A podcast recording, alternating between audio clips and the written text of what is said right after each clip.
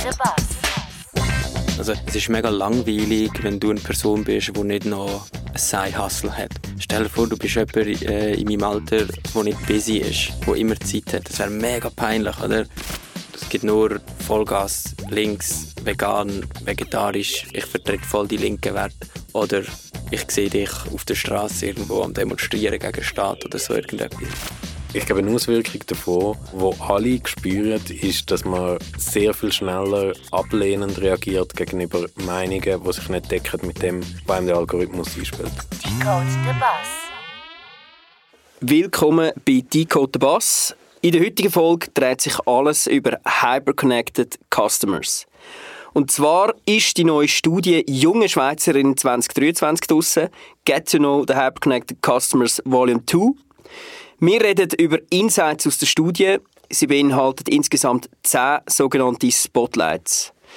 Wir setzen uns heute mit denen vertieft auseinander. Dazu haben wir drei Personen im Talk. Ann-Christine Lindner, Jim Jim Digital Specialist und Studienverfasserin. Florian Sonderegger, Leiter Commercial Publishing bei 20 Minuten. Und Nicola Blatter, er ist Student, Barbesitzer und auch aus der Gen Z. Willkommen AC, Flo und Nicola. Herzlich willkommen in unserem Studio. Zum Einstieg übergebe ich gerade mal das Wort an Ann-Christine. Du bist Mitverfasserin von der neuesten Studie. Kannst du uns ein paar Details äh, geben, respektive zum Studienkonzept? Sehr gern. Ähm, genau, also mit der Studie Junge Schweizerinnen, wo wir auch dieses Jahr wieder äh, in Partnerschaft mit 20 Minuten haben dürfen umsetzen, tun wir eigentlich jedes Jahr ähm, mit Hilfe von, von einer repräsentativen Umfrage qualitativ, aber auch quantitativ erforschen, wie junge Menschen in der Schweiz ticken, was sie prägt ähm, und auch, wie sie sich dann schlussendlich verhalten. Ähm, das Ganze, respektive die, die Marktforschung, der Marktforschungsansatz ähm, macht Jim und Jim jetzt schon seit über zehn Jahren.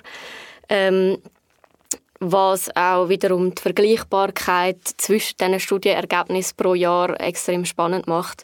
Und darum machen wir das auch, ähm, um unsere tägliche Arbeit ähm, unterstützen, dass wir junge Menschen verstehen, dass wir sie können erreichen und dann schlussendlich auch überzeugen ähm, was auch unseren Kunden dann logischerweise hilft.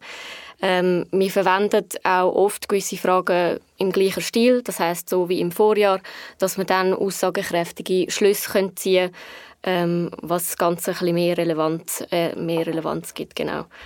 Ähm, ja, und wir tun jedes Jahr auch mit einem deutschen Trend- und Jugendforscher ähm, zusammenarbeiten, wo wir einerseits äh, wertvolle Daten von ihm eigentlich dürfen nutzen um den Vergleich zu machen, aber auch ähm, ja, so ein bisschen Daten auswerten, mit ihm diskutieren und analysieren.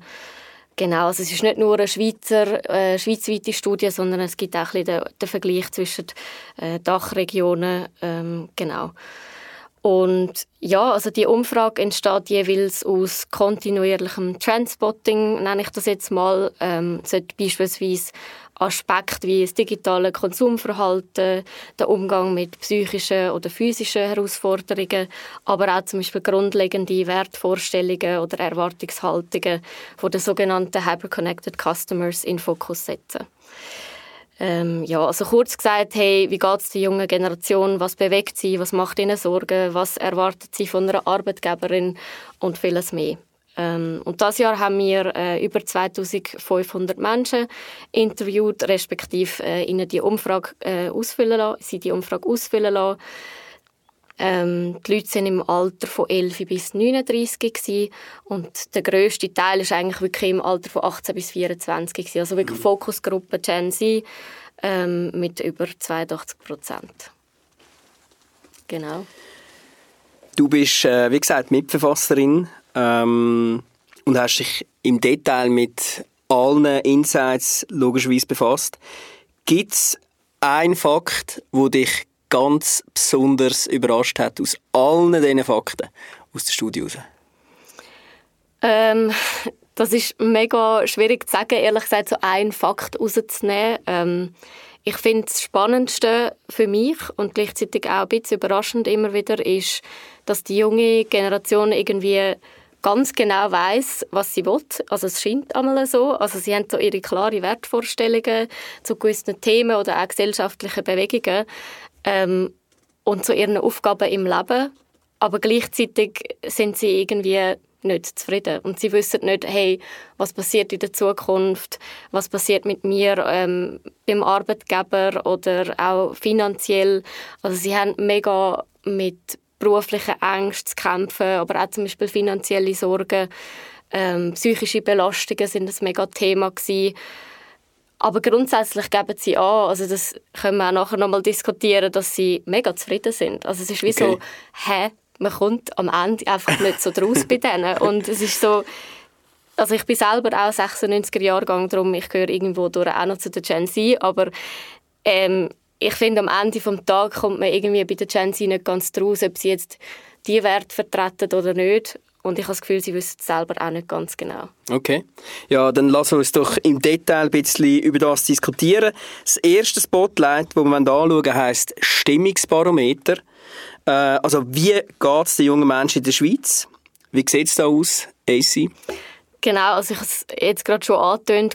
Ähm, sie sind eigentlich, oder es scheint so, als wären sie mega happy und zufrieden. Wir haben zum Beispiel gefragt, ähm, wie zufrieden sie im Allgemeinen mit dem Leben sind, ähm, auf einer Skala von 1 bis 5. Und da schätzen sie ihre Grundzufriedenheit als 4 ein. Also eigentlich wirklich mega, mega happy. Ähm, das heißt, es geht ihnen in der Regel gut. Sie schätzen äh, die Lebensqualität in der Schweiz mega hoch ein, ähm, was auch übrigens so grundsätzlich in der Schweiz äh, stimmt. Also die Schweizerinnen oder Schweizer sind mega happy mit der Lebensqualität, also das ist wie so deckend. Ähm, und sie sind, also die Jungen sind auch beruflich gesehen, haben sie schon das Gefühl, ah, ich habe mega Chancen. Ähm, und zum Beispiel auch so Faktoren wie körperliche Gesundheit, dort sagen sie eigentlich, hey, das, mir geht es einfach gut. Ähm, gleichzeitig, was, ich, was mich eben dann immer so ein bisschen denken lässt, hey, das, das macht keinen Sinn, ähm, stehen sie eigentlich in einem mega krassen Spannungsfeld. Also, ähm, sie sind irgendwo durch nur relativ zufrieden. Das habe ich vorher auch erwähnt. Sie haben Themen wie psychische Gesundheit, die sie mega belasten. Ähm, zum Beispiel, was spannend war, ist die Frauen, also die weiblichen Teilnehmenden, da haben 25 Prozent gesagt, dass es ihnen psychisch eigentlich scheiße geht. Mhm. Und im Vergleich dazu, äh, die männlichen Teilnehmenden, da haben 12 Prozent gesagt, dass es ihnen schlecht geht psychisch. Ähm, aber ja, also so overall gesehen sagt das Stimmungsbarometer aus, hey, die Jungen sind relativ zufrieden. Aber sie haben halt, weil sie so von Krisen geprägt sind, also die ganze Generation, ähm, haben sie so ein eine zweigespaltene Haltung in meiner, oder in meinem Verständnis ähm, gegenüber der Welt oder auch ihrer aktuellen Realität. Ja, ich denke, da gibt es jetzt gerade mehrere Punkte, wo wir äh, darüber reden können. Also als allererstes sicher mal der Fakt, 25 Prozent äh, der weiblichen Teilnehmerinnen sagen, sie fühlen sich psychisch ähm, ja, unzufrieden, es geht ihnen nicht so gut. Wir haben jetzt hier drei Männer, eine Frau äh, im Studio. Ähm, aber was, was denkt ihr über den Fakt? Also, wo kommt das her? Also für mich ist das äh, schon ein bisschen ja, beängstigend, kann man auch schon fast sagen. Wie seht ihr das? AC, Flo, Nicola? Wo also kommt das her? Kann ich den Start als einzige ja. Frau da innen machen? ähm, also ich für mich selber hätte jetzt wahrscheinlich auch angegeben, ich bin jetzt nicht ultra happy, was meine psychische Gesundheit angeht. Ähm, weil ich schon auch den Druck spüre, dass du eigentlich jeden Tag musst performen musst. Du musst irgendwie in allen deinen Lebensbereichen musst du eine Performance abliefern und die muss einfach sitzen. Und ich finde, das ja, übt schon einen krassen Druck aus auf unser tägliches Leben. Aber ich finde auch, dass das jetzt nicht zwingend in unserer Generation angefangen hat, sondern dass das schon viel länger so ist. Und ja, aber ich kann schon nachvollziehen, dass es bei den Frauen eher ein bisschen intensiver ist, weil Männer sind da nicht so emotional vielleicht unterwegs. Okay. ähm, ja. Ja, ich glaube, also das ist ein Faktor, der mich noch extrem interessieren aber das, hat, das kann man aus dieser Zahl allein nicht, nicht ablesen. Ähm, traditionell, ich, ich gehöre klassisch zum, zu, zu der Millennial-Generation Ähm, und bei uns hat es so ein bisschen angefangen, dass man, dass man auch als Mann anfängt, über seine emotionale und, und psychische Gesundheit auch mehr reden. Und eigentlich sagt man ja so, Gen Z ist das wie so, das ist so die Poster-Generation, wo das auch bei, bei den Männern angekommen ist. Äh, darum, ist es ein bisschen überraschend, dass der Unterschied so groß ist. Ähm, und dann ist aber halt gleich die Frage, ob das wie noch ein, ein Faktor auch kann sein, dass, dass, dass Männer das eher selber auch vielleicht überschätzen, ähm, wie, wie es um ihre psychische Gesundheit steht, immer noch aufgrund von, von gesellschaftlichen Erwartungen oder Prägungen. Mhm. Ähm, ich glaube, eigentlich die Millennials haben uns da eigentlich eine, eine gute Vorlage gegeben, kann ich sagen, weil in meinen Freundeskreisen redet man wirklich darüber, wenn es einem psychisch nicht gut geht, aber jetzt nicht ins Detail. Das ist dann schnell mal mit, äh, mit einem Thema, ja, Bro, du musst einfach wieder ein bisschen mehr auf dich schauen, du ein bisschen mehr schnaufen, hockst mal her, du mal etwas Kreatives machen und dann flüchtet man so ein bisschen aus dem Thema raus. Aber man kann auch den Kollegen die Tipps geben und sagen, hey, geh doch in professionelle Beratung. Und nachher sagt man, ja, mega gute Idee, aber gemacht wird es fast nie. Und das, ähm, in dem Gespräch bin ich schon ein paar Mal gewesen, und es ist glaube ich einiges dazu gekommen, dass nachher der Kollege tatsächlich professionelle Hilfe gesucht hat. Ähm, was aber hilft, ist, wenn Kollegen, das habe ich schon ein paar Mal erlebt, wenn Kollegen helfen, zu professioneller Betreuung zu gehen. Das hilft dann und das ist so ein bisschen der Weg, den es braucht, zum, zum Hilfe holen. Aber sonst, äh, ein Kollege allein würde in meiner Bubble jetzt nicht einfach so äh, mm. in pers äh, professionelle Betreuung hineingehen. Also das heißt, Frauen sind einfach ein bisschen mehr aware auf das Topic vielleicht? so wie es tönt. Letztes Jahr im gleichen Podcast zu dem Thema hat damals Jen Settlerin gesagt, ja, es müsste eigentlich jede Person in, in psychische Betreuung gehen.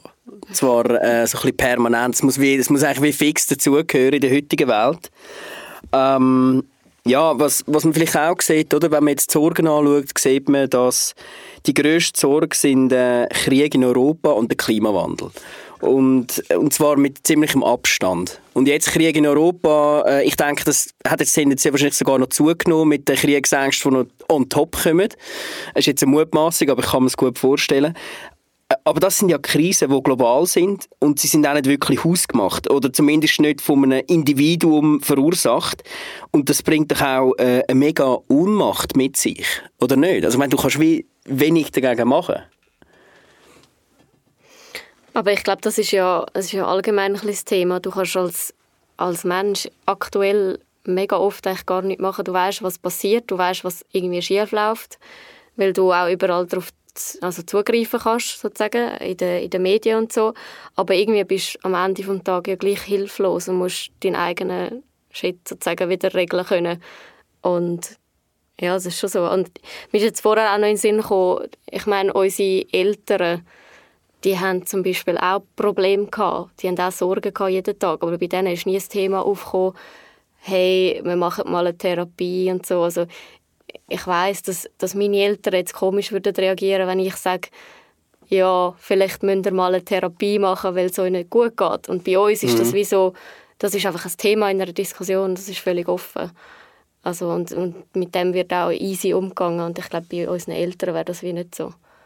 Mhm. Ich glaube, ich glaub, das, was, ähm, ich glaube, das, was du in der Einleitung gesagt hast, habe ich, hab ich darum recht spannend gefunden. Ich glaube nicht, dass es so überraschend ist, dass es, dass es keinen Sinn macht. Ich glaube, durch, durch das, dass die Generation so hyperconnected ist, ähm, gibt es automatisches Lernen davon, dass man muss Sachen können aushalten muss, die auch gegensätzlich sind und dass man auch die Ohnmacht muss können aushalten und trotzdem sich nicht unterzukriegen lassen von dieser, von dieser Ohnmacht jetzt gegenüber diesen globalen Themen. Ähm, und ich glaube, das ist etwas, wo, wo eine extrem große Rolle spielt und wo wie vielleicht für, für ältere Generationen teilweise ein bisschen unverständlich ist. Ich finde auch die Story ähm, sehr, sehr ein gutes Beispiel dafür von diesen Klimaaktivisten aus Deutschland, die nachher in Bali in der Ferien waren. Und es ist so durch die Medien gezogen worden als Skandal. Sie machen zuerst, äh, sie machen zuerst Klimaaktivismus und nachher fliegen sie auf Bali. Aber ich finde, das ist ein extrem schönes Beispiel für das Aushalten von diesen, von diesen verschiedenen Geg gegensätzlichen Sachen, die es halt einfach gibt im Leben von jungen Menschen. Und ja, können wir jetzt länger darüber diskutieren, aber ich glaube nicht, dass es sich per se ausschließt, Klimaaktivismus zu machen und trotzdem einmal in drei Jahren Ferien. Ja, aber das ist jetzt gerade, finde ich, gerade mega ein schönes Beispiel, weil das ist jetzt genau so ein Beispiel, wo ältere Menschen, die dann auf das schauen, sagen, nein, sorry, aber das könnt ihr jetzt nicht machen, oder? das geht jetzt gar nicht. Du bist irgendwie überall die ganze Zeit am keine Ahnung, bist sogar ein Klimakleber oder so. Und der eine, ich weiß seinen Namen nicht mehr, aber er ist ja dann, glaube ich, auf Mexiko geflogen und hat ein Foto gemacht vom, äh, von ihm am, am Flughafen Zürich. Und dort kommt natürlich dann genau das Argument von, von Gen Xler oder so, die sagen, hey, wir sind im Fall genauso klima-aware, wir schauen genauso auf, aufs Klima, aber wir tun halt nicht uns am Boden kleben. Und, also weißt du, was ich meine? Es ist halt, das ist genau das, was nachher gesagt wird, ja, so ist Gen Z, oder? Aber ich, ich finde es einfach, äh, ich find's einfach ein bisschen feig, oder? Dann setzt sich jemand für etwas so Gutes ein und wird laut und beeinflusst so ganz, ganz viele junge Menschen, um etwas Gutes zu machen, zum Klima-aware sein, zum äh, vegetarisch oder äh, weniger Fleischkonsum zu essen. Und nachher macht sie eine Ferien, was ja absolut wohl verdient ist. Und dann darf einmal ja, einisch in drei Jahren oder so ein Flug drinnen liegen. Und nachher zack, ist man gerade ein Hypocrite. Alles, was du vorher gesagt hast, ist falsch, es ist schlecht. Und ihr lügt doch alle, ihr habt doch selber gar keine Ahnung, was ihr sagt, aber hey, die Person, die hat schon so viel bewegt und so viele ähm, Personen erreicht und die positiv beeinflusst, natürlich in dieser äh, Perspektive von dieser Person, aber es ist so feig, die nachher so dran zu nehmen, als passive Person in einem Problem und nachher einfach sagen, ja, ihr möchtet es auch nicht besser, ja, dann tue ich mich auch nicht aktiv beteiligen äh, bei diesem Konflikt. Ja, und, und ich glaube, es ist wirklich, oder der zweite, der zweite grosse Sorgentreiber ist, ist irgendwo eben Krieg in, Krieg in Europa in der Studie. Und auch dort, äh, Krieg ist irgendwie allgegenwärtig und ist wahrscheinlich so gegenwärtig, wie es länger nicht mehr war, irgendwie, auch, auch global. Und trotzdem äh, ist so, Videogames sind ein mega Thema und innerhalb von Videogames sind es häufig Videogames, wo irgendwo mit Waffen stattfinden. Ähm, und, und das ist auch so ein Gegensatz, wo aber wie, das, das muss man aushalten, glaube ich, in dieser Generation und, und man kann nicht mehr einfach 100% kongruent alles in Einklang bringen miteinander. Das war früher vielleicht schon ein bisschen einfacher, gewesen, wo es eben weniger hyperconnected Okay. war, in meinen Augen. Ja, ja. Ja, und das führt genau eigentlich zu dem, was du gesagt hast, AC am Anfang. Das die Gegensatz von, auf die einen Seite sind sie mega zufrieden und auf die andere Seite sagen gleich viel, hey, ich, ich, ich sehe eigentlich meine Psyche momentan eher so ein bisschen als angeschlagen oder sogar negativ. Das führt dann genau zu dem, zu dem Zwiespalt, oder? Voll, also so oberflächlich fühlen sie sich wahrscheinlich gut und geben das Vier an auf einer Skala von 1 bis 5, weil irgendwie leben sie, irgendwie kommen sozusagen durchs Leben, weil es geht ihnen in der Schweiz auch gut eigentlich. Aber wenn sie dann wirklich fragst, hey, geht es dir wirklich gut, hast du psychische Probleme und so, dann kommt dann plötzlich hinführen, ah, ja doch, eigentlich ist so irgendwie crazy, das Leben. Also, ähm, ich, ich, ich habe genau das denke, wo du, wo du das eingeleitet hast. Ähm, es ist so, akut ist so vielleicht schon ein Vieri, weil wir leben in der Schweiz, wir sind sehr privilegiert, da können aufzuwachsen, wir können Bildung genießen, wir können Versicherungen genießen. Ähm, aber wenn man nachher tiefer reingeht oder in die Zukunft blickt, dann geht es mir dann auch schnell wieder schlecht, weil wenn ich in die Zukunft schaue, im Fall, ich habe richtig Doubts, ob ich ein Studium antreten will oder ob ich noch in so etwas will, äh, mich reinsteigern will. Ich habe einfach das Gefühl, in zehn Jahren ist die Welt oder die Schweiz upside down und ich weiß nicht, ob es sich noch lohnt, ähm, jetzt in sechs Jahre in ein Studium rein zu investieren, ähm, wo kein Geld generiert. Vielleicht ist es schlauer, jetzt anzufangen, jetzt ähm, mich vorbereiten darauf, dass dass, dass wenn es hittet, dass ich wenigstens ein bisschen äh, ein Existenzminimum habe. Und wenn ich an die Zukunft denke, dann geht es mir schlecht. Ich habe nicht jetzt irgendwie psychische Probleme, zum Glück, aber ich würde jetzt auch ein Vieri sagen, aber wenn die Zukunftsperspektive reinkommt, dann geht es schnell mal gegen ein Zwei. Das ist crazy. Das ist wirklich. Ich meine, das, das ist genau das, was auch oft gesagt wird, das ist so die Krisengeneration Z. Die hat genau oh. die Perspektive. Mhm. Wenn du es vergleichst mit Millennials, vor allem auch ältere Millennials, die sind genau umgekehrt aufgewachsen. Ich, ich sage immer, das ist äh, die Generation EasyJet, wo einfach alle ähm, Mauern sind einfach gefallen, oder? In dieser Zeit. Du können halb gratis um die Welt fliegen, ähm, irgendwie die Mauer ist gefallen, der Euro ist eingeführt worden, das Internet ist da gewesen und so weiter. Alle Mauern sind gefallen, Schranken sind gefallen und die Zukunft hat extrem bright und positiv ausgesehen.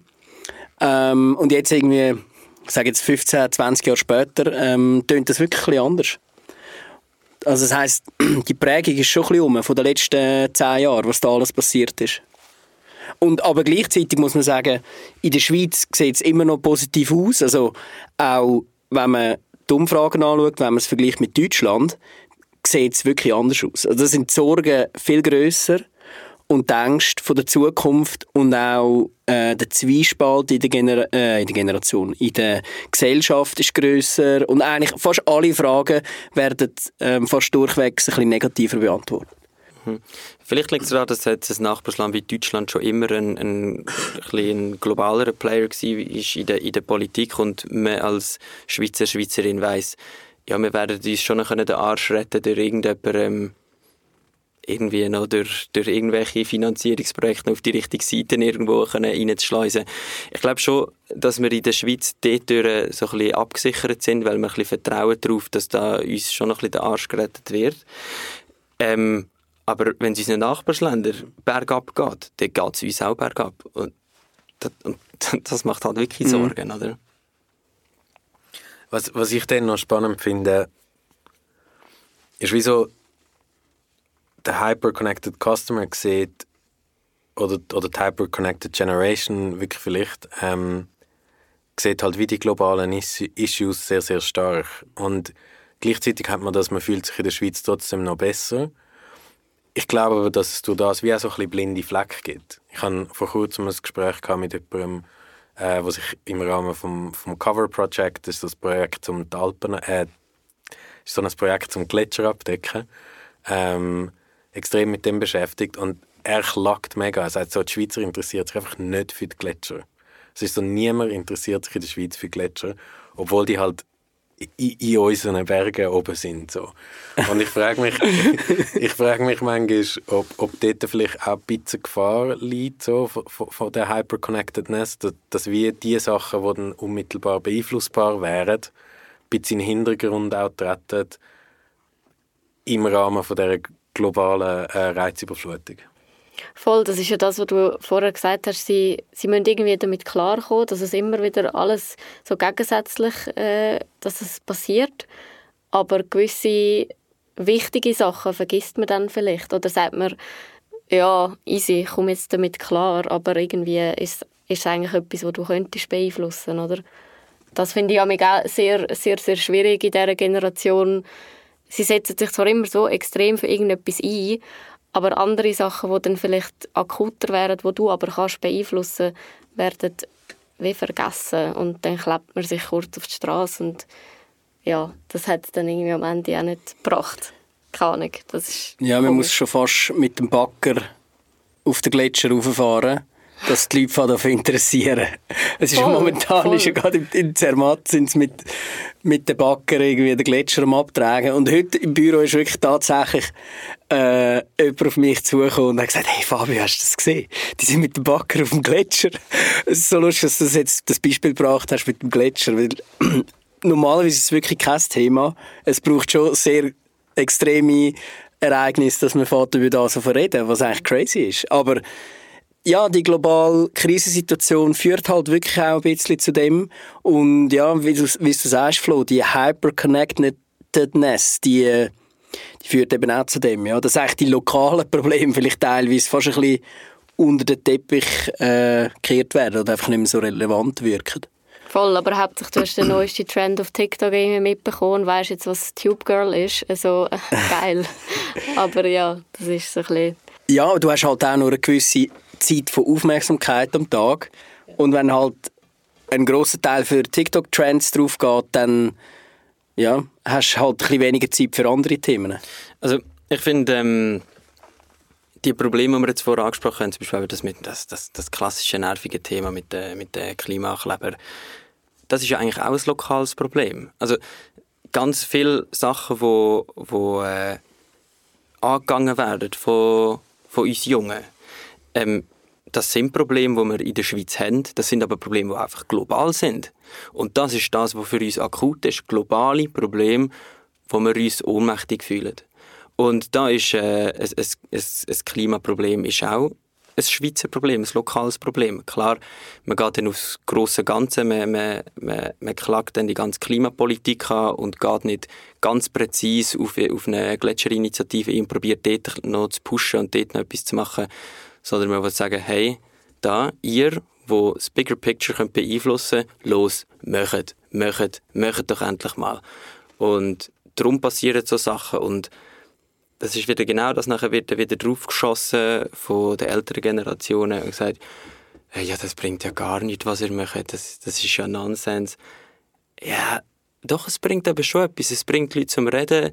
Man redet über das Bigger Picture, man fängt davon diskutieren. Ähm, vielleicht der falsche Ansatz, sich auf eine Straße zu kleben, aus meiner Perspektive. Aber es hat trotzdem etwas gebracht. Ja, das sehe ich auch so.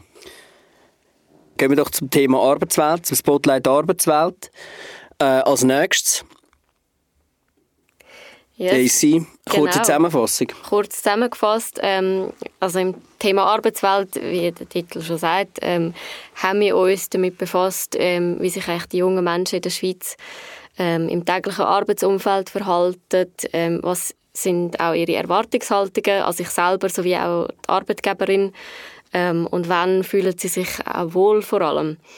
Ähm, so ganz kurz zusammengefasst, ähm, zum Beispiel haben wir gefragt, hey, wo informierst du dich am ehesten über deinen Arbeitgeber oder über einen neuen, neuen Job? Ähm, und dort haben wirklich 65 Prozent angegeben, ähm, dass sie am ehesten auf der Webseite schauen gehen. Also sie informieren sich auf der Webseite von der Arbeitgeberin ähm, und schauen dann, hey, wie ist so der Vibe oder der Mood von, den, von der Seite. Also es klingt mega doof, aber irgendwie, ähm, wenn sie halt auf der Seite spüren, wie sind die Leute vor Ort? Haben sie auch Teamfotos? Dann gehen sie das noch anschauen. Also grundsätzlich für das ganze Spotlight ähm, Thema Mensch, äh, Zwischenmenschlichkeit und so ein bisschen, hey, die Leute oder auch ihre Wert, Wertvorstellungen und ihre Persönlichkeit müssen mega zu mir passen. Weil ich will noch jemanden arbeiten, wo ich mich wohlfühle, wo ich irgendwie einen Teamzusammenhalt spüre, wo ich aber auch etwas Sinnvolles mache ähm, und wo ich aber auch gut entlohnt wird. Also es ist nicht so, dass der Lohn irgendwie gar nicht erwähnt wird bei den jungen Leuten, aber ähm, es ist eigentlich spannend, weil der, der Lohn wird ganz unten eigentlich genannt. So, hey, als erste, äh, ja, der erste, erste Prio ist gutes Team und dann dass ich etwas Sinnvolles mache, dass ich aber eine gute Balance von Arbeit und Freizeit habe. Also all diese Fakten kommen eigentlich vorher ähm, und dann sind die Leute zufrieden, dort, wo sie arbeiten. Ja, ich glaube, also der Bereich, da könnte ich wirklich Stunden darüber reden und zwar sowohl ähm, aus, aus Kampagnensicht, also wir, wir haben für sehr viele namhafte Schweizer Unternehmen in der letzten Zeit Recruitment-Kampagnen gemacht, was es früher noch nicht gegeben hat, weil sie Nachwuchsprobleme haben, weil ihre Strategien, wie sie neue äh, Leute finden, die wo, wo möchten in ihrer Firma arbeiten, nicht mehr funktionieren. Ähm, und wir müssen sie dann beraten, hey, wie können wir das kommunizieren, wie, wie bringen wir eben das, den Vibe vom Unternehmen ähm, am besten über. Und, und ich glaube, das ist etwas, wo, wo extrem zugenommen hat, weil halt wirklich die Prioritäten auch sich so ein bisschen verändert haben. Die andere Seite ist bei mir natürlich als Führungskraft. Ähm, und dort merke ich, dass, dass die Sachen, die auch jetzt bei euch das Jahr in der Studie wirklich ganz oben sind, auch bei meinem sehr jungen Team, einfach die absoluten Prioritäten sind. Und äh, auch da etwas, was ich jetzt ganz neu beobachte das Jahr, wo ich jetzt noch nicht kann sagen, ein, ob es ein Trend ist und es ist vor allem nur anekdotisch aus meiner Erfahrung, aber äh, auch wieder ein gesteigertes Bedürfnis nach Vollzeitarbeit.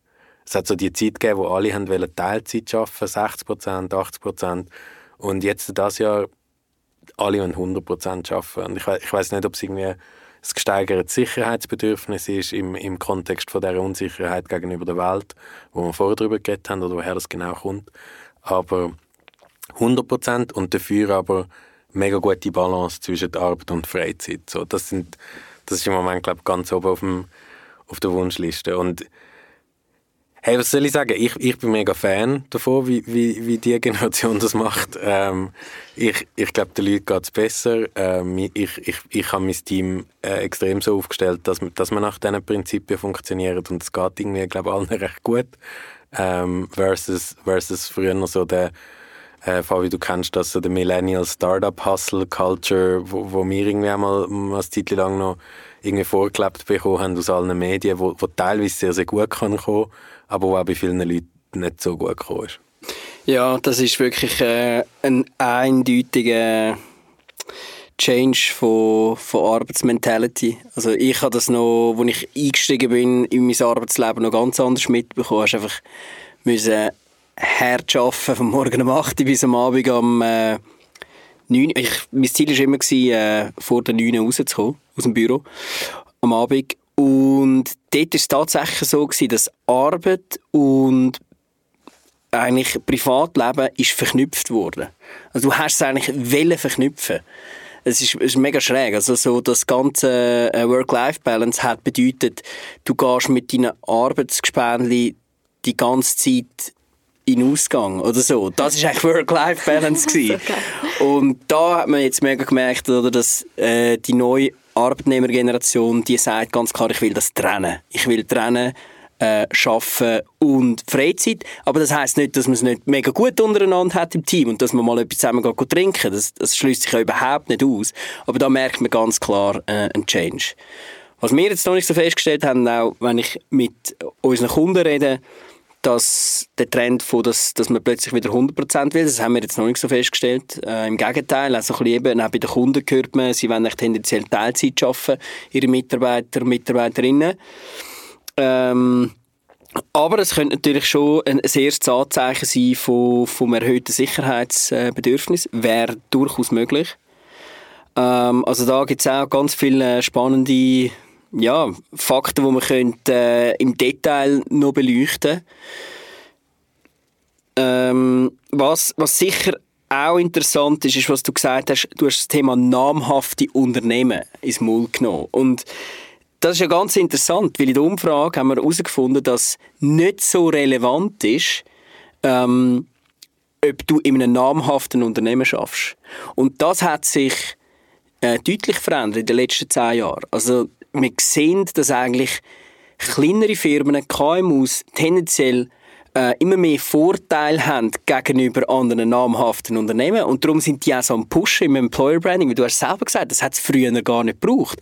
Und einerseits ist das äh, ein demografisches Thema, es hat einfach momentan ein bisschen weniger jüngere Leute auf dem Arbeitsmarkt, das ist einfach Fakt. Aber auf der anderen Seite haben auch die namhaften Unternehmen teilweise auch ein, ein Image-Thema, oder? Also nur schon die Banking-Welt ist natürlich schon nicht mehr ganz so sexy wie vor 10, 15, 20 Jahren, oder? Also ich glaube, das ist ja nur schon der Faktor Zusammenhalt im Team oder dass du dich, dass du wieder Team-Vibe und den Mut spüren ähm, das ist ja vielleicht bei grossen Firmen gar nicht möglich und darum haben sie auch vielleicht ein bisschen den, oder es ist ein bisschen abschreckend, wenn du weißt, ah, bei der ähm, bei der grossen KPMG, wenn du dort schaffst, bist einfach irgendwie eine Nummer von weiß Gott wie vielen und du schaffst in einem Team von 50 Leuten. Wie willst du dort irgendwie mega Team-Vibes spüren? Also das stelle ich mir auch schwieriger vor und darum bin ich glaube auch eine Person, die jetzt würde sagen, ja, ich arbeite lieber in einem kleinen Unternehmen, wo ich meine fünf Teamkollegen habe, zum Beispiel und Kolleginnen, ähm, anstatt in einem Team, wo ich gar nicht gehört werde oder wo ich einfach irgendwie eine bin, die an ihrem Platz hockt. Sehe ja. ich schon so. Also. Und eben, ich glaube, also eben, sein, sein ist ja wie die Bekanntheit vom, vom Unternehmen, wo, wo wirklich irgendwie viel, viel, also eigentlich fast nicht mehr relevant ist, mhm. äh, wie wir in der, Stud in der Studie sehen. Ähm, und, und andererseits irgendwie sind es wirklich eben, das hast du vorher schon gesagt, sind die zwischenmenschlichen Sachen, wo, wo extrem wichtig sind. Und das ist schon, das, das ist einfach, ich glaube, wirklich so, wie geht es mir? So, es geht nicht darum, dass ich nachher kann beim Feierabend sagen ich arbeite bei der Credit Suisse, ähm, sondern, sondern es geht darum, dass man kann sagen hey, ich arbeite in einem Team, was mir mega gut geht äh, und wo ich anerkannt wird. Was mich, was mich noch interessieren, vielleicht, vielleicht auch euch zwei, die ja äh, euch selber vorgestellt haben als, als Mitglieder von der Gen Z, ist, wieso äh, international und auch ein bisschen in der Studie kommt, kommt raus, sagt man der Gen Z ja so die Hustle-Culture nach. So, jedes Hobby muss irgendwie auch noch, muss auch noch ein Hustle sein und muss auch noch Geld bringen. Ich, ich habe so das Gefühl, und ich habe das Gefühl, man sieht das in der Studie, ähm, dass das in der Schweiz nicht ganz so ein Thema ist. Ist das richtig oder falsch? Hm, also ich spüre schon, dass äh, neben dem normalen Job noch Hobbys da sind, die noch ein Hustle sind. Also es ist mega langweilig, wenn du eine Person bist, die nicht noch ein Side-Hustle hat, wo nicht noch dort ein Projekt am Laufen hat und dort äh, etwas am Laufen hat. Stell dir vor, du bist jemand äh, in meinem Alter, der nicht busy ist, der immer Zeit hat. Das wäre mega peinlich, oder? sehr viel Sarkasmus dahinter, aber ähm, es, ist, es, es ist wirklich so, dass nebendran noch viel muss laufen ähm, und das, das beißt sich ein bisschen mit, mit dem, äh, dass Lohn nicht unbedingt wichtig ist. Ähm, Finde ich überhaupt nicht, spüre ich überhaupt nicht so. Ähm, Lohn ist, ist, ist wirklich wichtig und das ist aber auch etwas, wo wahrscheinlich jede junge Generation ever immer gesagt hat, ja, mir ist einfach wichtig, dass oder das Klima stimmt und so. Ja, unbedingt. Hey, aber Lohn muss auch stimmen. Lohn muss da sein, sonst, äh, sonst wenn wir nicht schaffen, weil wir wollen schaffen und für das, was wir schaffen, angemessen bezahlt werden. Und ist natürlich ähm, jetzt viel mehr aufgekommen, dass man wunderschön im Team kann zusammenarbeiten kann, dass, äh, dass eine Kultur im, im Unternehmen in sich hat. Ich würde das aber auf, auf, also gleich schwer auf der Waage platzieren im Fall. Ist aber mega gut, dass du das sagst. Also auch spannend, weil wir haben ja auch qualitative Interviews geführt mit äh, verschiedenen Personen. Ähm, und da ist eigentlich auch herausgekommen, dass sie gesagt haben, ja, uns ist der Lohn schon nicht irgendwie mega, mega wichtig. Also wir gehen auch zu einem Unternehmen, wo uns wirklich äh, die, die, Arbeit an sich gefällt, also dass wir etwas Sinnvolles machen können. Aber sie haben auch oft gesagt, so, hey, wenn ich nicht bezahlt werde für das, was ich mache und wenn ich dann hustlen gehe bis am Abend um 10 Uhr und Überstunden mache oder so und ich es eigentlich per se geil finde, dann würde ich aber trotzdem einen guten Lohn für das haben. Also ich komme nicht für nichts arbeiten. Das ist schon immer noch so das Thema. Es ist nicht so, dass die jungen Leute, ähm, also da kann ich auch von mir selber reden, dass ich einfach würde sagen, ja, weißt, ich mache das jetzt einfach, weil es meine Passion ist. Mhm. Das ist wie so, ich muss auch irgendwo können leben und überleben. Es ist so teuer alles geworden. Alle Lebenskosten gehen einfach durch die Decke. Und die jungen Leute, also keine Ahnung, ich, ich muss jeden Tag irgendwie schauen, also nicht jeden Tag, das ist überspitzt gesagt, aber man muss halt einfach schauen, hey, wie komme ich durchs Leben? Das ist schon so. Also, ja. Safe. Also eben, dass man das, was man schafft, auch äh, finanziell zurückbekommt. Und das gab vielleicht in das hinein, was du, Flo, vorher gesagt hast, dass, mit dem, äh, dass jetzt plötzlich Leute anfangen, 100% arbeiten. Hey, wieso? Sie fangen einfach 100% arbeiten, wahrscheinlich, wenn sie aber auch angemessen die 100% müssen arbeiten müssen und nicht, wie du vorher gesagt hast, ähm, vom, vom 7 Uhr morgen bis um 9 Uhr am Abend arbeiten und nachher äh, mega viel Überstunden, sondern wenn die 100% wirklich einfach auch 100% sind und ich bekomme die 100% auszahlt, ist fair, ist angemessen, ich kann immer noch meine Balance nebenan, kann immer noch meinen Side-Hustle machen, kann immer noch äh, Sport machen. Und wenn das alles geregelt ist und bei diesen 100% bleibt, dann bin ich zufrieden, oder? Mhm. Ja, voll. Macht mega Sinn. Was mich überrascht hat, das ist jetzt ein kleiner Überfall. Ich weiß nicht, ob, ob also sonst kann man es ja nachher auch rauscutten. Aber ähm, was mich mega überrascht hat, ist die Zahl zum Homeoffice. Weil das ist so das Ding, wo irgendwie so, ja, die jungen Leute, die wollen nicht mehr zurück ins Büro und sie wollen nur noch Homeoffice machen, bla bla bla. Und nachher schaut man sich die Studien an und sind nur 39 Prozent, die sagen, das ist ihnen mega wichtig. Äh, äh, hast du dem noch irgendwie mehr Facts?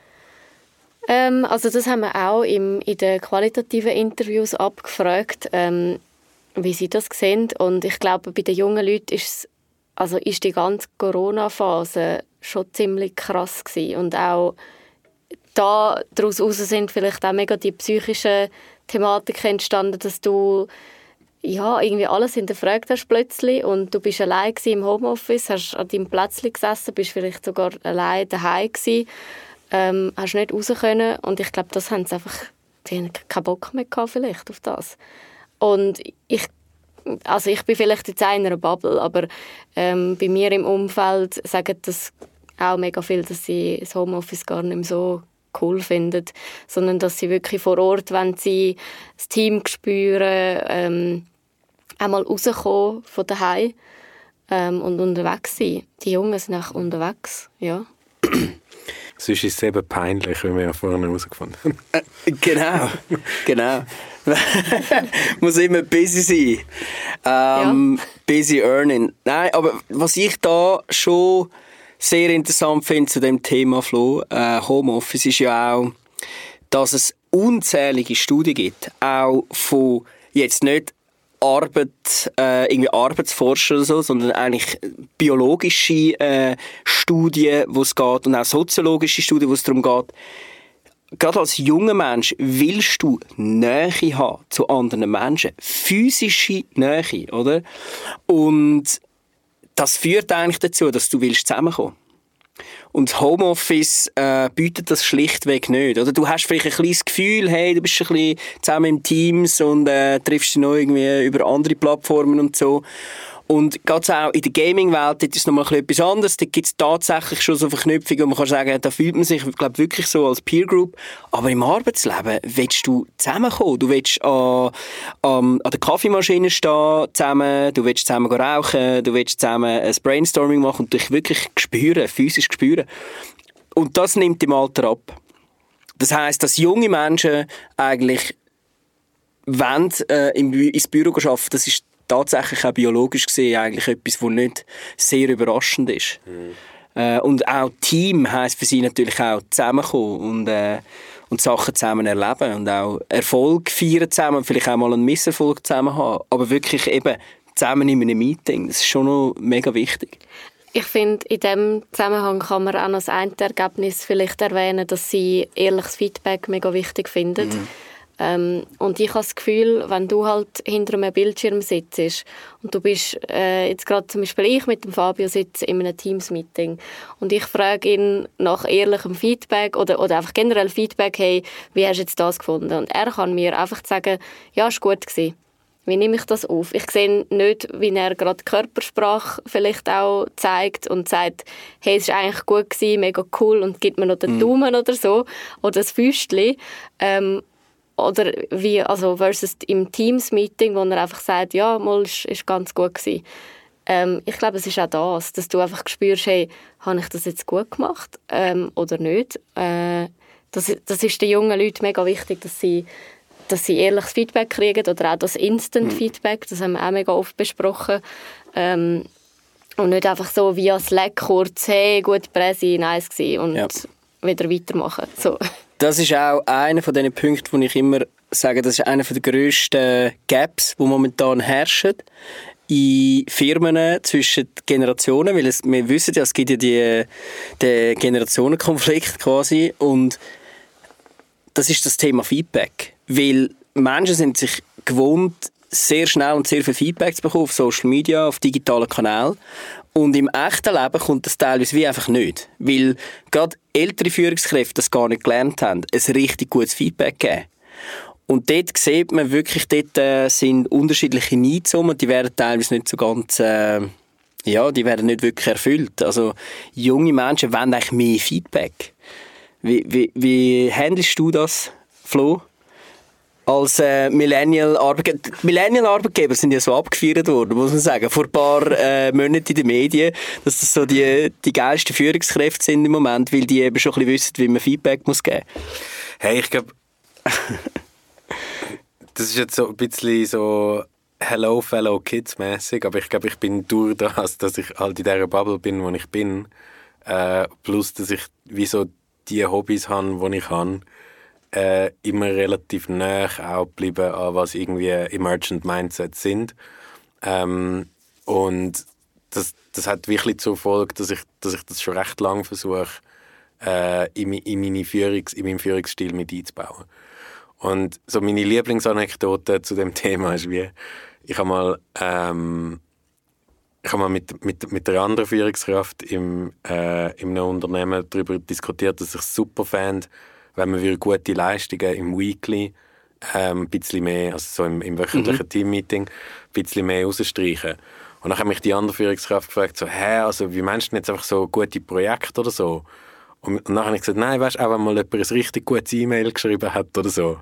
Und dann hat, mich die andere Person angeschaut und so, hä, was, du willst das mit Leuten loben für gute E-Mails? Love it, I love it. So geil, so ein gutes Beispiel.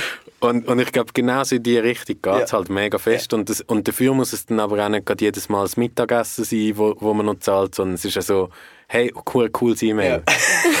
das stimmt. Hey, ich bin voll, voll bei dir, Flo. Äh, ich habe irgendwie vor ein paar Monaten mal, habe ich in einem Meeting in, oder ein paar Wochen äh, jemand spezifisch gelobt, wie er Dateien anschreibt. Stimmt, ja. und und äh, ja, das, er ist nicht zu mir angekommen und hat sich mega bedankt, dass ich das sehe und so. Und, also ich könnte es definitiv noch mehr machen. Also ich will mich da, will mir da nicht ein festes Kränzchen binden, aber es geht voll in die Richtung. Ich glaube, das ist mega wichtig. Es wäre ja so einfach eigentlich, oder? Es sind so kleine Sachen. Genau. Nur schon, ah, das hast du jetzt, das hast du jetzt schön, äh, schön angekündigt, oder? Nur schon das ist so ein, ah ja, Wertschätzung. Wow, das ist mega cool. Wertschätzung von, von einer älteren Generation. Und die Wertschätzung bekommt man halt oft nicht. Und das spürt man auch schon, zum Beispiel ähm, im Sport nur auch schon, wenn irgendwie der Trainer, Trainerin, die ältere Generation ist, da kommt irgendwie kein Feedback, man kann irgendwie nicht so dran wachsen. Und in der Arbeitswelt halt noch viel mehr, weil dort ist man halt angewiesen auf ständiges Feedback, wie komme ich weiter, was muss ich verbessern. Stehst, stehst einfach so allein irgendwo da und du machst irgendetwas, du bist halt lost irgendwie, weißt nicht so genau, mache ich das jetzt richtig, mache ich es falsch, bin ich auf dem richtigen Weg, bin ich nicht, habe ich jetzt ein super Mail geschrieben oder nicht, äh, entspricht das den Anforderungen vom, vom Firmenkodex oder was auch immer. Ähm, und da laufend, laufend muss da nur so ganz kleine, ganz kleine Sachen geben, gut gemacht, schön gemacht, gut gesagt und auch können sagen, nein, nicht gut gemacht, mach's doch so, mach's doch so. Ähm, und es ist nicht so, dass man nachher unsere Generation irgendwie muss, muss aufpäppeln und sagen, so müsst ihr es machen und, und äh, dort noch ein Schüpsli geben und dort. sondern einfach, einfach menschlich, ein bisschen offener, ein bisschen das Herz gegen raustragen. Und eben, so bildet man Teams, habe ich das Gefühl. Ich habe ich habe das Gefühl, das wäre nochmal ein whole other study. Aber, aber so, die Arbeitswelt wird halt auch immer mehr hyperconnected. Und das hat, glaube ich, hat Ja. zur Folge, dass man sich halt mehr und mehr entfernt vom, vom Chef, der in dem Sinne der Meister auf dem Fach ist. Ähm, sondern es, es, es kommt viel mehr ein Netzwerkcharakter über, was das Team überhaupt darstellt. Und wenn das so ist, dann, dann kannst du halt auch einfach mit diesen alten Strategien von wir machen das jetzt so, weil ich das jetzt so gesagt habe, komm- kommst halt einfach nicht mehr weiter. Ähm, und auch dort, glaube ich, führt halt die hyperconnected Kultur im, in der Arbeitswelt dazu, dass man muss können Sachen aushalten muss. Es tut mir leid, dass ich das Wort heute so viel benutze. Aber ich muss als Chef voll können aushalten, dass es mega viele Leute in meinem Team gibt, die in ganz vielen Sachen besser sind als ich. Und trotzdem gibt es ja Sachen, die ich ihnen geben kann. Trotzdem gibt es Sachen, wo ich mehr Erfahrung habe. Aber ich muss können aushalten, dass es nicht mehr so ist, dass ich mir strategisch überlege, wann gebe ich wem welche seine Information, sondern es ist so, dass wir das beste Resultat als Team erreichen, wenn wir, eben, wenn wir transparent kommunizieren, wenn wir, wenn wir, wenn wir einen konstanten Flow von Feedback haben. Und, und ich glaube, das ist ein mega Impact, wo, wo das ganze Mindset auf die ganze Arbeitswelt hat.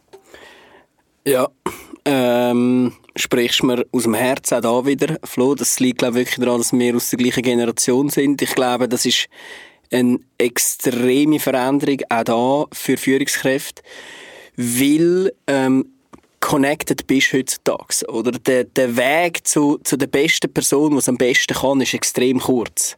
Es ist ein Slack, es ist wirklich... es geht nicht, es geht nicht lang und du bist an der besten Person dran. Sogar wenn es jemand außerhalb der Firma ist. Und du als Chef wirst nicht immer die Person sein. Und das ist auch völlig okay. Und ich glaube, die Awareness für sich selber muss man haben und man muss eigentlich wie mit der Connectedheit, die die Leute haben, deine Mitarbeiter haben, musst du können bestmöglichst umgehen. Das ist, das ist eigentlich die Aufgabe von einer heutigen Führungskraft. Und ältere Führungskräfte, ähm, ich meine, wir dürfen nie generalisieren, aber ich sage jetzt mal, Boomer-Führungskräfte, die haben halt nur das Ding, wo sie denken, okay, ich tun die Informationen zurückbehalten, so dass gewisse Leute äh, gewisse Tasks nicht so gut können erledigen oder vielleicht gar nicht können oder dann habe ich einfach die Informationshoheit. Aber das ist so ein veraltetes Denken, Denken in der Hyperconnected World, wo das einfach in der Welt nicht mehr so ist, sondern es ist genau das. Du musst zusammen das Bestmögliche erreichen. Und nur wenn du so denkst als Führungskraft, wirst du erfolgreich sein. Und das spüren die Leute auch mega. Ob du willst Informationen zurückhalten oder echte Ziele erreichen.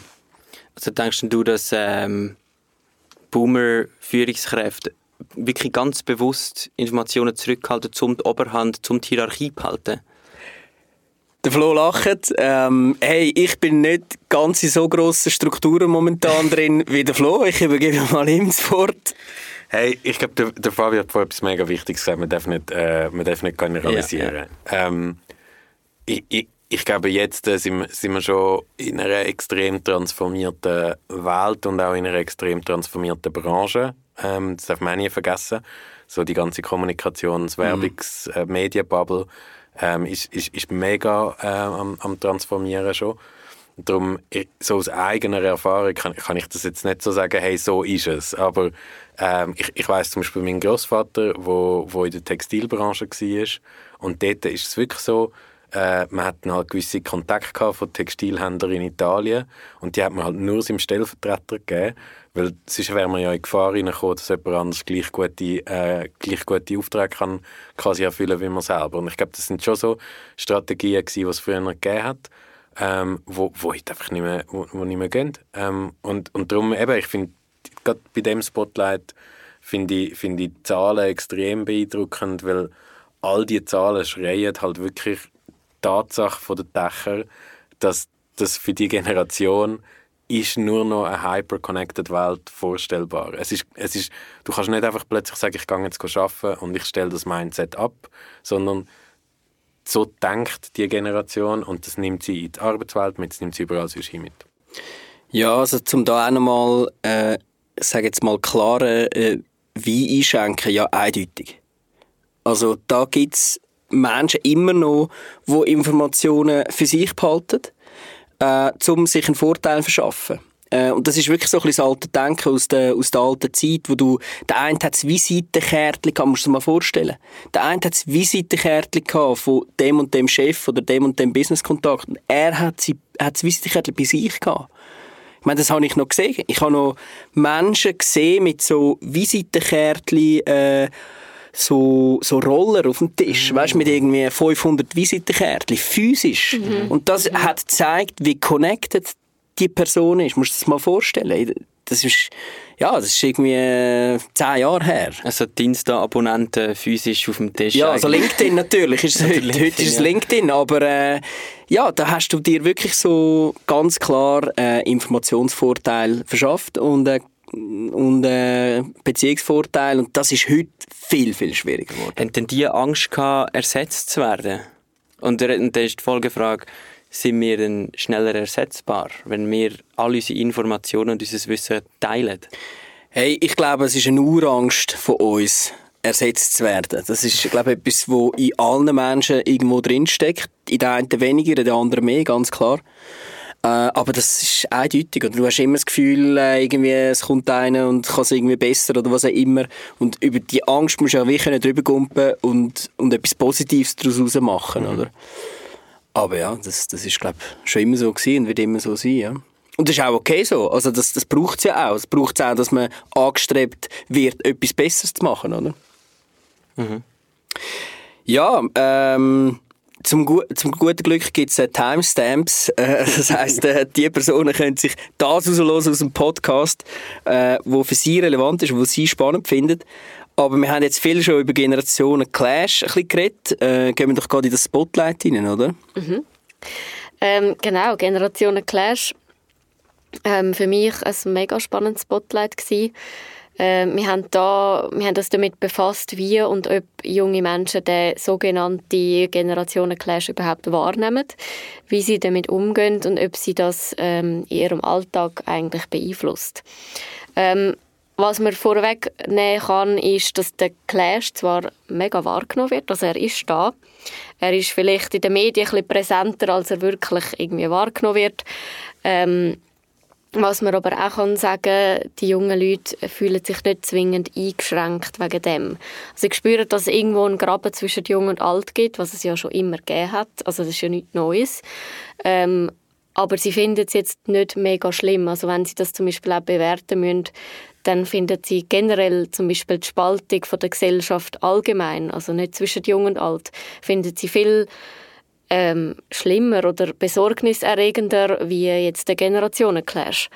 Ähm, wenn Sie aber zum Beispiel einen Grund müssen angeben wieso der Clash überhaupt entsteht, sagen die meisten oder die Mehrheit der Befragten, dass ähm, Generationen einfach zu unterschiedlich sind dass ähm, zum Beispiel auch die Akzeptanz für den generationellen Unterschied zu klein ist oder zu tief. Ähm, und sie sagen auch mega oft, dass zum Beispiel die Digitalisierung den Graben noch grösser schaufelt. Also all die, also wir reden die ganze Zeit über Hyperconnectedness und, und wie schnell, dass wir alle unterwegs sind. Ähm, ich glaube, das ist wie so einer der grössten Gründe, wo sie auch angegeben haben, warum der Graben entsteht zwischen den jüngeren und älteren Personen. Genau, aber so grundsätzlich, äh, auch in der qualitativen Analyse, haben die meisten gesagt, hey, ja, voll, also jung und alt, Boomer versus Zoomer, so ein bisschen das Thema. Ähm, aber wirklich beeinflussen tut sie nicht, außer sie hören die ganze Zeit in den Medien zum Beispiel. Genau. Immer die bösen Medien. ist es ein mediengemachtes Phänomen oder nicht, Flo? Hey, ich kann, ich kann das nicht abschließend beurteilen und ich kann ja nicht, also ich, ich kann in dem Sinne nicht für die Redaktion reden, aber, aber ja, gerade bei 20 Minuten ist es ja immer wieder Thema gewesen, ähm, in, der, in der letzten Zeit. Ähm, ich glaube aber nicht, dass es Medien gemacht ist, sondern das, ich glaube, das sieht man auch in diesen, in diesen Zahlen. Klar, es ist jetzt nicht so, äh, es ist nicht so frappant wie, wie die Werte, die wir vorhin jetzt beim Spotlight Arbeitswelt gesehen haben. Aber es sind trotzdem, wenn 34 Prozent sagen, die Generationen sind zu unterschiedlich, dann, dann ist das schon eine höhere, eine höhere Zahl. Ähm, ich glaube auch da wieder, sorry, ähm, geht es so ein bisschen ums Thema Aushalten.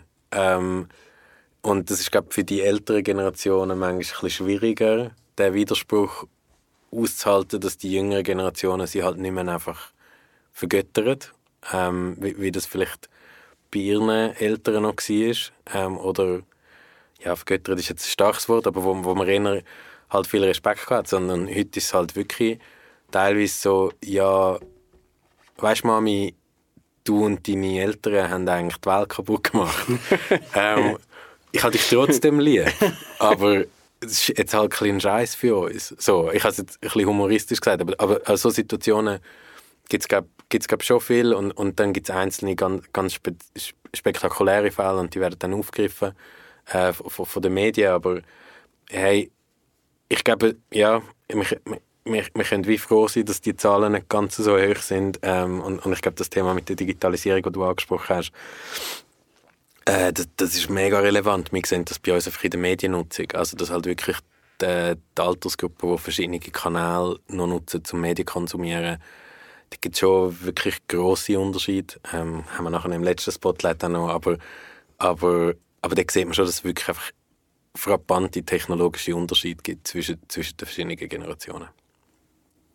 Mhm.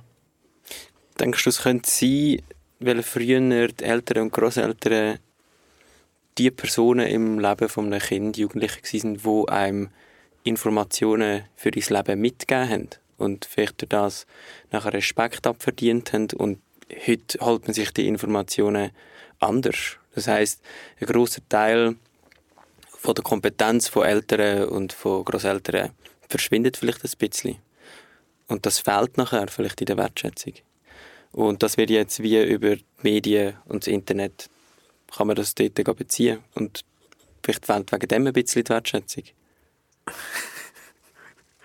ähm, du meinst einfach, alle vorherigen Generationen haben so ein bisschen Stockholm-Syndrom Nein, äh, das kann man natürlich nicht so sagen. Ähm, hey, ich glaube ich glaub auf jeden Fall.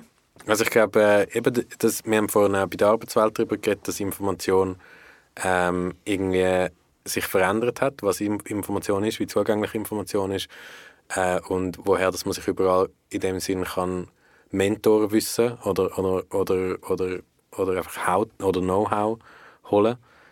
Und ich habe also ich hab mir das jetzt noch nie so überlegt oder, oder irgendwie äh, das, das, das wirklich beobachtet, aber ich finde, das ist eine These, die mega spannend ist und wo durchaus könnte etwas dran sein ja, ich denke da schnell ein. Wir haben das natürlich schon jetzt aus Marketing-Sicht schon ein paar Mal äh, tiefer angeschaut. Und das ist natürlich effektiv so. Oder? Es gibt ein paar Beispiele äh, aus, ich sage jetzt aus der Konsumwelt, wo wir das mega stark sind. Also zum Beispiel, junge Menschen beeinflussen heutzutage den Einkauf, ich sage es jetzt ganz plakativ, von der Hausfrau oder vom Hausmann viel stärker als früher. Oder? Das heißt, ein 16-Jähriger fragt wirklich die wo ist das Fleisch her? Was ist das für Fleisch? Ähm, müssen wir das wirklich essen? Wenn wir nicht mal äh, die veganen Alternativen probieren und so weiter. Das wissen wir aus diversen Studien, dass das so ist, dass der äh, Einkaufskorb mehr äh, beeinflusst wird als früher. Ein anderes Beispiel sind Autos. Heutzutage gibt es viele ganz junge Auto-Influencer, gehen auch Fotos machen, äh, irgendwo in der Stadt Zürich oder auf der ganzen Welt und beeinflussen stark andere junge Menschen, weil es die coolen Autos sind und wir wissen, dass am äh, Mittagstisch oder am Abendtisch das besprochen wird. Hey, übrigens, hast du gesehen, der neue Tesla, hast du gesehen, äh, der neue Lamborghini XYZ? Das ist das coole Auto. Und die sind teilweise, wirklich besser informiert als ihre Eltern. Auch im technischen, also technologischen Bereich sehr stark. Also durch Social Media ist die Informationshoheit immer jünger geworden eigentlich. Und das ist auch ein bisschen äh, das, was natürlich genau denen, ich sage, den älteren Menschen ein bisschen auch ein bisschen weggenommen wird. Und dann fühlst du dich so ein bisschen weniger, ja, vielleicht ein bisschen belangloser, als, als das vielleicht früher Menschen äh, haben oder gespürt haben, die dann halt durch den Tag im Arbeitsleben waren, ganz viele Informationen mitgenommen haben und dann an Abendtisch gebracht haben für ihre Kinder. Das ist heute einfach nicht mehr so, oder? Ja, also die Hyperconnectedheit von jungen Menschen ist viel grösser, dadurch auch viel mehr Informationen. Aber so wird ja ihnen wieder ein bisschen ältere Arbeit abgenommen von der jüngeren Generation. wenn, wenn, wenn, jetzt ein Beispiel von dir, oder? Also Früher stelle ich mir vor, es einfach geheißen, nein, jetzt gibt es die, die Bratwurst und keine Ahnung von wo die ist, fertig. Äh, und jetzt kommt ähm, meine Generation und sagt, ja, nein, ähm, eher das, weil das macht mehr Sinn und so. Und dann wird das, wenn das dann wirklich auch gekauft wird und dass der Einkaufskorb bestimmt oder der Autokauf bestimmt, dann nehmen wir ja wie zum Teil ein bisschen Entscheidungen ab, die ein bisschen vernünftiger sind, was ja eigentlich etwas Gutes wäre, oder? Ich würde sagen, grundsätzlich hat es sicher sehr viele Vorteile, aber man erlebt dann schon auch crazy Situationen. Also ich habe wirklich auch schon an einem, äh, so einem Tisch mit verschiedenen Familienmitgliedern, jung und alt, erlebt, dass dann einfach wirklich der, der Vater, also ich sage jetzt mal, ja, 60 plus, gesagt hat, hey, Mann, was schnurrt ihr? Weißt du, so irgendwie Thema... Thema ähm, Mutter. Ich weiß nicht, ob ihr das mitbekommen In Deutschland haben sie ja wollen, äh, oder wird darüber geredet, ob das Wort äh, Mutter soll, äh, also quasi äh, gebärende, gebärende Person, oder? Äh, umgenannt werden. Und da gibt es einfach extrem viel Unverständnis in der älteren Generation. Das ist jetzt nicht aus, aus einer Konsumsituation, das ist jetzt mehr also ein bisschen aus dem, ich Gender-Thema, fast eher. Ähm, aber da gibt es sehr viel Unverständnis auch. Also das heißt einerseits Informationsfluss, ja, hast du recht. Auf der anderen Seite werden dann auf Social Media Themen so heiß gekocht und das kommen dann die älteren Generationen nicht mit über und die sind dann so, hey, mhm die, die haben wirklich so, hey, haben jetzt voll einen Flick gehabt, oder? Das habe ich schon so erlebt, Wo oder? ist das jetzt hergekommen? Genau, wo ist jetzt das hergekommen, oder? Und das ist aber noch mega spannend. Und ich, ich bin dort irgendwo so ein bisschen dazwischen, oder? Ich kann dort, ich sage jetzt mal, ein bisschen Brücken bauen. Ähm, aber die verstehen sich dann teilweise wirklich gar mhm. nicht, oder? Mhm. Mhm. Voll. Also ich glaube, die, vielleicht die ältere Generation fühlt sich auch teilweise nicht so respektiert irgendwo, weil halt die Jungen alles in Frage stellen, ja. wo, wo sie wie als, als das Normale angesehen haben oder das Richtige. Und ich habe das erst letzte mitbekommen. Also eben, ich bin ja auch selber Gen Z, aber ich hatte zum Beispiel letzte etwas, eine Szene gehabt, ähm, wo eine Person, sie ist irgendwie 21, glaube ähm, sie hat einfach irgendwie auf, auf TikTok einer Firma geschrieben, dass sie ihre TikTok-Videos, also TikTok-Videos von dieser Firma richtig scheiße fand. Also wirklich, ihre, ihre Worte waren, hey, ihr macht so schlechte TikToks, wie, was fällt euch ein, dass ihr auf dieser Plattform überhaupt sind, so mhm. in diesem Stil. Und ich habe irgendwie, also ich bin völlig aus der Wolke gefallen. Ich so, hä, also es ist jetzt mega respektlos irgendwie, dass du einfach auf die zugehst und das sagst, faden gerade raus. Und irgendwie die jungen Leute kennen damit einfach nichts. Das ist es für mich schon auch immer wieder überraschend, wie stark ähm, die Jungen ihre eigene Meinung bilden und dann vielleicht gewisse Meinungen von der älteren Generationen, die nicht immer schlecht oder falsch sind, gar nicht mehr akzeptieren oder einfach sagen, ja, das ist, ist eh Gugus. Also es ist wirklich für mich auch sehr speziell, um das zu beobachten irgendwie. Hast du das nicht? Die dass ich radikale Ablehnung von Nein. gewissen Sachen, also mal, wo doch, die doch. ältere Generation darauf beharrt. Absolut, absolut. Zum Beispiel auch, also ich bin selber Vegetarierin und ja. ich werde jedes Mal an einer Familie jetzt nachgefragt, willst du nicht hm. das Hacktätschli? Und ich sage, nein, ich bin seit im Fall drei Jahre Vegetarierin. Danke vielmals. Und also es ist wirklich so, hey, das akzeptieren gewisse ältere Menschen wie nicht. Oder, oder auch der Fakt, dass wir ähm, kann ich immer mit unserem Handy rumlaufen und gerade schnell auf, den, auf dem SBB-App nachschauen, hey, wann ist der nächste Zug? Und mein Vater geht, gut, mein Vater nicht, schafft in der IT, aber mm, meine Mami oder so geht schnell an, an den Schalter und fragt, wann der mhm, nächste Zug mm. Also weißt, so ein bisschen in diesem Stil. Ähm, das schon, das überrascht mich schon immer wieder. Aber jetzt gerade noch die ganz Jüngeren, also fast schon in Richtung Alpha-Generation, die sind crazy. Ich glaube, das wird nochmal spannender. Aber jetzt, ich finde, der springende Punkt aus dem raus für mich ist, ich wäre, glaube genau gleich gewesen mit 21. Ich hätte auch gefunden, hey, das, was ihr da auf TikTok macht, ist mega cringe. Also ich habe das wahrscheinlich als 21-Jähriger auch so gespürt. Aber ich konnte es einfach nicht können sagen. Genau, ich habe ja. einfach meinen Kollegen gesagt, hey, haben ihr das gesehen? Es ist ja wirklich uncool, was die da machen.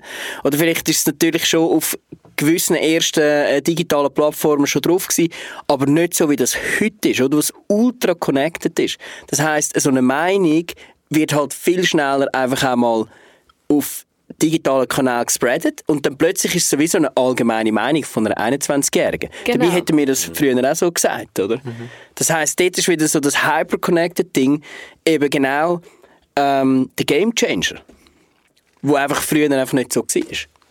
Ja, und wo glaube auch, glaub auch dazu beiträgt, dass halt wirklich einfach der Generationenkonflikt in der Studie kommt, kommt ja dann auch aus im Qualitativen, dass es nicht, also sie möchten sich eigentlich nicht bekämpfen, sondern sie möchten sich eigentlich verstehen. Mhm. Ähm, aber ich glaube, so der Fakt, dass sie sich nicht verstehen, ist schon durch, durch wie schnell dass sich neue Lingo verbreitet, wie schnell sich neue Wörter verbreitet, wie schnell sich Subkultur kann verbreiten ich glaube, es ist nämlich jetzt zum Beispiel schon wieder cringe, cringe zu sagen. ähm, Geil. Äh, ist, ist, ist wie das krasser eine andere Sprache und andere Ideen zwischen den Generationen, als es nur schon bei uns zwei äh, war, Fabio. Es ist mhm. wie so, ich meine, wir haben jetzt auch heute über, wir haben heute schon mega viel über Vibes geredet. Und Vibe ist so wie, das ist das Wort, wo für uns ist das jetzt all mega klar verständlich, was, was wir mit dem meinen. Und das ist aber so ein mega essentieller, es ist nicht nur ein essentieller Begriff, sondern es ist ein essentielles Konzept für den Hyper-Connected Customer. Es ist so, äh, man, man weiß, was man mit dem meint und es ist mega, mega wichtig. Und das ist aber etwas, wo für, für die Generation obendran wenn du sagst, ja, sorry, ich habe nicht so einen guten Vibe. Mhm. Dann ist so, hey, was, was willst du genau? und, und ja, früher hat es auch schon Jugendwörter gegeben, aber ich glaube, sie haben, sie, aber ich, ich glaube, so, die haben viele größere, äh, viel größeren semantischen Raum, sie, wo sich auch wieder aus dieser, aus dieser Connectedness heraus ergibt, während, während früher vielleicht Sachen einfach umbenannt worden sind. Mhm. Also mir als Student fehlen auch einfach ganz klar Berührungspunkte. Wenn, wenn komme ich mit dieser Generation in Kontakt? Ich stehe morgen auf, gehe auf den Zug, hocke in Hörsaal mit alles Gleichaltrigen. Okay, der Dozent ist vielleicht in diesem Alter, aber mit dem redest du ja nicht. Dann gehst du raus, trinkst einen Kaffee mit Gleichaltrigen, gehst heim, kochst etwas, gehst pennen. Ah nein, machst noch deinen Side-Hustle, natürlich. kannst du natürlich auch noch machen. Aber ich komme nicht in Kontakt mit Boomer oder noch älter, mhm. außer wenn ich bei meinen Eltern auf, auf Besuch gehe. Und just, also, und du redest ja nicht mit denen mega komisch einfach im Zug, rein, so wie früher eben. Das machst du ja nicht. Also, du hast ich, ich habe die Berührungspunkte überhaupt nicht und ich rede da, glaube ich, für ganz viele. Das ist, wirklich, ja, das ist noch spannend und das hat, hat halt auch damit zu tun, dass je mehr Kopfhörer und Handy halt, mm. Äh, mm. halt, halt äh, Raum einnehmen, desto weniger hast du zufällige Interaktion. Ja, ich bin aber auch letztens im, im Zug hineingehockt und habe geschaut, alle aufs Handy geschaut und die, die nicht aufs Handy geschaut haben, sind eben äh, Grosseltern gewesen und die haben einfach auf ihre Zeitung geschaut. Where's the difference? Klar, du hast keinen Kopfhörer drin, aber du bist trotzdem auch disconnected, irgendwie. Und du bist auch weg, nichts anders versunken und nicht offen. Ähm, klar ist das natürlich sehr naiv gesehen, aber es, es ist einfach ein anderes Medium. Mhm. Ja, und du musst natürlich auch nicht, also du musst nicht mit der Globus oder mit der H&M oder mit der äh, Manor-Verkäuferin reden, weil du bestellst es auf ASOS oder Zalando. Du musst nicht mit der Coop-Verkäuferin reden, weil du hast deine Self-Checkout-App und gehst nachher direkt zum Self-Checkout. Ja. Ja. Mhm. Ähm, wir haben ja vorher gehört, AC, dass du gesagt hast, es ist nicht nur der Generationenclash, sondern es ist eigentlich der Clash in der Gesellschaft.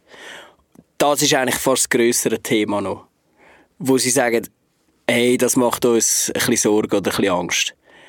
Wie seht ihr das so? Also, es, es wird ja auch im einen Video, das wir gemacht haben, wird auch gesagt, es wird immer mehr links oder ultra rechts oder so. Also quasi so die Mitte spürt man immer weniger. Voll, also ich glaube, das ist wie so eine Polarisierung teilweise von Themen, gesellschaftlichen Themen, ähm, wo sich ich glaube, also das haben wir ja ganz am Anfang auch besprochen. Die Jungen setzen sich mega krass teilweise für gewisse Themen ein oder auch schließen sich in einer Bewegung an. Und dann gibt es teilweise die, die mega fest links sozusagen sind und die, die mega fest rechts sind oder sich für eine und die andere Seite aussprechen. Ähm, und, und ich glaube auch, gerade das tut wie so die, die Spaltung in der Gesellschaft, das ist ja, der Ursprung ist vielleicht schon im Generationenclash, dass sich, dass sich Jung und Alt vielleicht nicht verstehen, aber per se ist schlussendlich sind es Themen, die polarisiert werden und wo, wo dort eigentlich nachher die Bombe sozusagen platzt, habe ich das Gefühl. Also gerade jetzt auch in der Corona-Zeit ähm, ein mega gutes Beispiel, ähm, dass es dort Leute gegeben hat, die gesagt haben, ah, ich tue mich impfen lassen, natürlich, mache das, was sozusagen empfohlen wird. Und dann gibt es die, die so mega radikal sagen, nein, sicher nicht, ich bin Impfgegner ähm, und ich lasse mich nicht impfen. Und, und diese Sachen oder die Themen, die immer wieder aufkommen, die ergeben irgendwie jedes Mal in der Gesellschaft so krasse Brüche, habe ich das Gefühl, wo eigentlich die Problematik darstellen. Kommt vielleicht das Gleiche rein wie dass du immer musst busy sein musst du auch immer eine klare Meinung haben. Also es wäre uncool, dich nicht können zu platzieren. Äh, das würde wie heißen, dass du dich nicht einem wichtigen Thema würdest widmen Und darum gibt es nur eins und null. Oder? Und es gibt nur äh, ja, Vollgas, links, vegan, vegetarisch, ich vertrete voll die linken Werte. Oder ich sehe dich auf der Straße irgendwo am Demonstrieren gegen den Staat oder so irgendetwas. Also es gibt immer nur so etwas, es gibt nur das Radikale was, was, was, was natürlich nicht stimmt, aber das ist so eine Bubble-Frage, oder? Wenn du in dieser einen Bubble bist, dann siehst du auch nur die komplett gegenüberliegende Bubble und das in der Mitte verschwindet dann halt ja. irgendwie. Das ist, das ist ähm, mega, mega ein spannender Punkt, weil es glaube auch wie das ist jetzt so ein bisschen eine Downside vielleicht, oder, oder vielleicht nicht eine Downside, aber eine Schattenseite von der, von der Hyper, Hyperconnectedness ist, weil ähm, das ist jetzt auch schon vielfach äh, behandelt worden, aber dass die Algorithmen äh, natürlich Echo Chambers sind von der Social Media Plattform. Also das heißt, man hat eigentlich einen Confirmation Bias und man kommt eher Content über, wo dem entspricht, wie man die Welt sieht, weil man dann quasi mehr Aufmerksamkeit in der App verbringt. Also es ist gut für den Business Case von der App.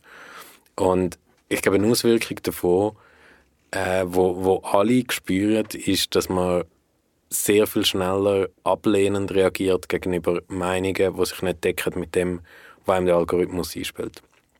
Das ist bei 20 Minuten mega eindrücklich. Es ist gerade vor kurzem jetzt die Medienstudie rausgekommen, die die Neutralität in den Medien ähm, äh, quasi untersucht hat. Und 20 Minuten ist mit SRF zusammen eigentlich das neutralste Medium in der Schweiz. Und bei 20 Minuten sind aber jeder Mensch, der rechts ist, sagt 20 Minuten ist links. Jeder Mensch, der links ist, sagt 20 Minuten Ja, ist genau. rechts. Und, und jetzt kommt die Studie, die das quasi wissenschaftlich und ohne Bias untersucht und, und attestiert 20 Minuten, hey, macht neutralen Journalismus.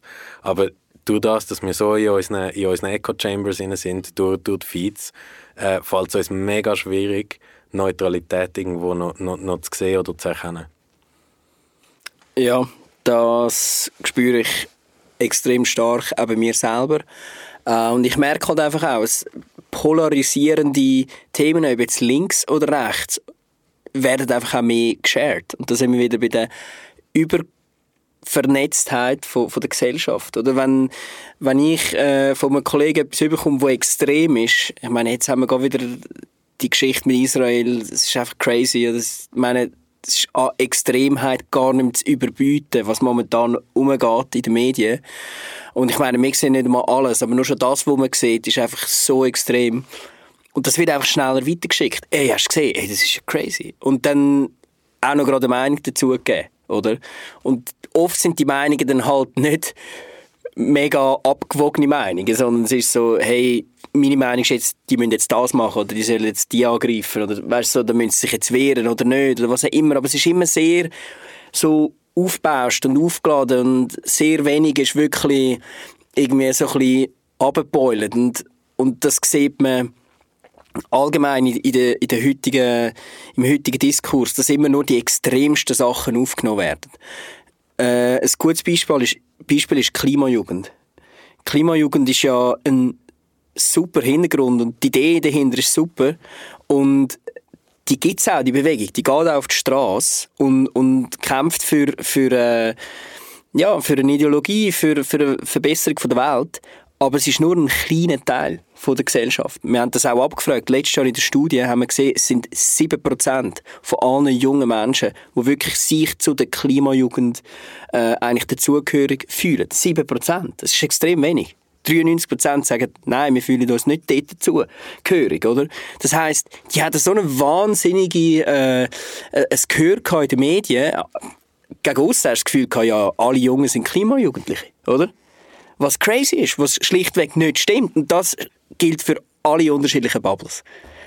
Gibt so wie so eine, äh, irgendwo durch äh, ein Spotlight, wie in einem Theater, wo einfach der Skiwerfer tut nur auf einen Teil von der Bühne irgendwie Spotlight werfen und alles andere wird ausblendet. Und ich finde, das ist eine Gefahr, wo eben die Spaltung von der Gesellschaft tendenziell grösser macht, oder? Das war die Code der Bass zum Hyperconnected Customer. Bei uns waren der Flo Sonderegger, der Nicola Blatter und Ann-Christine Lindner. Mein Name ist Fabio Emch, hat extrem viel Spass gemacht und danke herzlich für die Teilnahme. Bis bald. Merci. Danke dir. Danke. Code the Bus.